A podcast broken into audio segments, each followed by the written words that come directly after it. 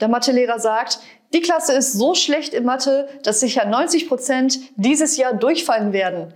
Ein Schüler im Hintergrund, äh, aber so viele sind wir doch gar nicht.